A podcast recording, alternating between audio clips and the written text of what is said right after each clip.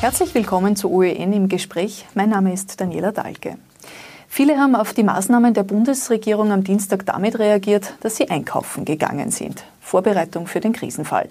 Dazu haben wir uns heute einen Experten ins Studio geholt, Josef Lindner, Geschäftsführer des Zivilschutzverbandes in Oberösterreich. Herzlich willkommen. Sie sind ein Experte für den Krisenfall, wissen genau, was zu tun ist, was man zu Hause haben sollte. Und das wäre auch gleich meine erste Frage gewesen. Wie rüste ich mich denn jetzt in diesem Fall, im Fall des Coronavirus, für zwei Wochen zu Hause? Oder für wie lange sollte ich gerüstet sein? Mhm. Ja, grundsätzlich merken wir ein gesteigertes Bewusstsein der Bevölkerung für die Eigenvorsorge Folge.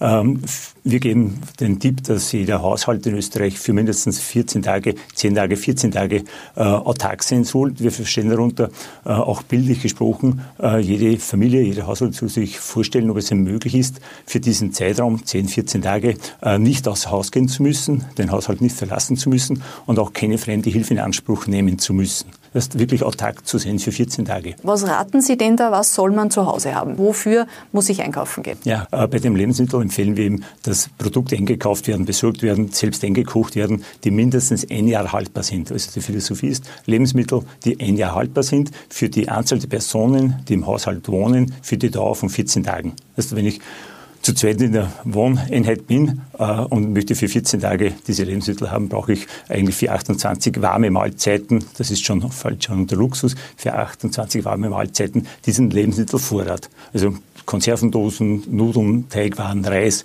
aber auch die selbst eingekochten Produkte eignen sich dafür bestens. Jetzt haben Sie schon angesprochen, Nudeln, Mehl. Was ist denn sonst noch auf dieser Checkliste? Die gibt es ja auch vom Zivilschutzverband.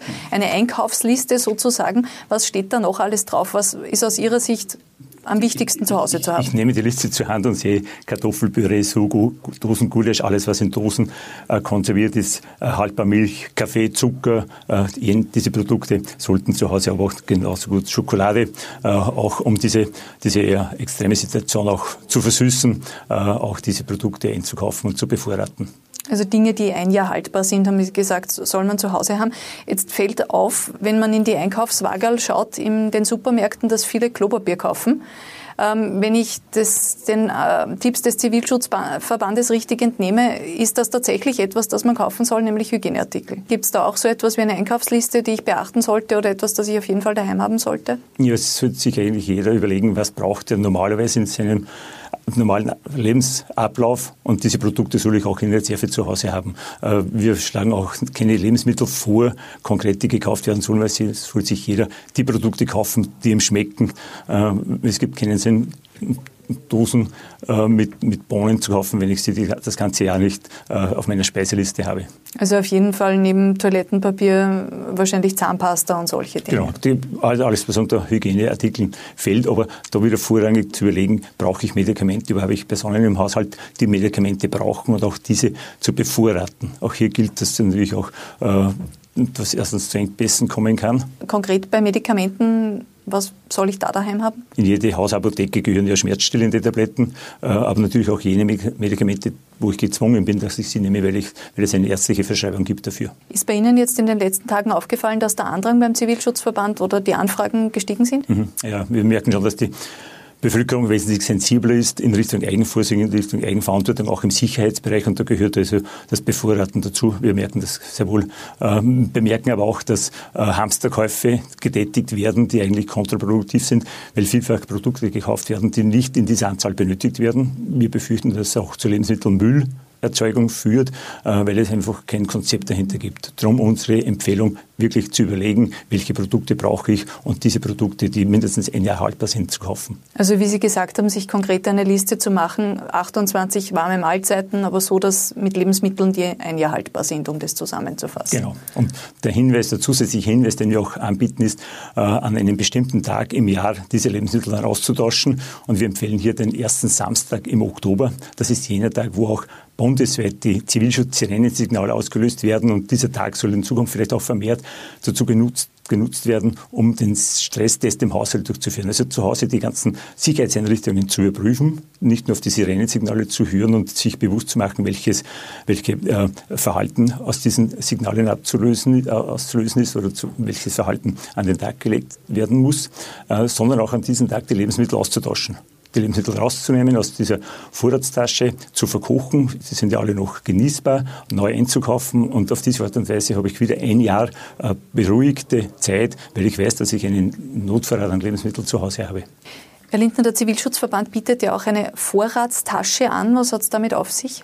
Ja, diese Tasche haben wir schon seit einigen Jahren äh, in unserem Programm. Wir möchten mit dieser Tasche bewusst machen, dass der Lebensmittelvorrat eigens separat gelagert wird, äh, um eben zu vermeiden, dass während des Jahres, wenn kurzfristig Besuch kommt oder wenn man kurzfristig Lebensmittel braucht, dieses dann hergenommen wird oder diese Lebensmittel verbraucht werden und dann vergessen wird, einzukaufen.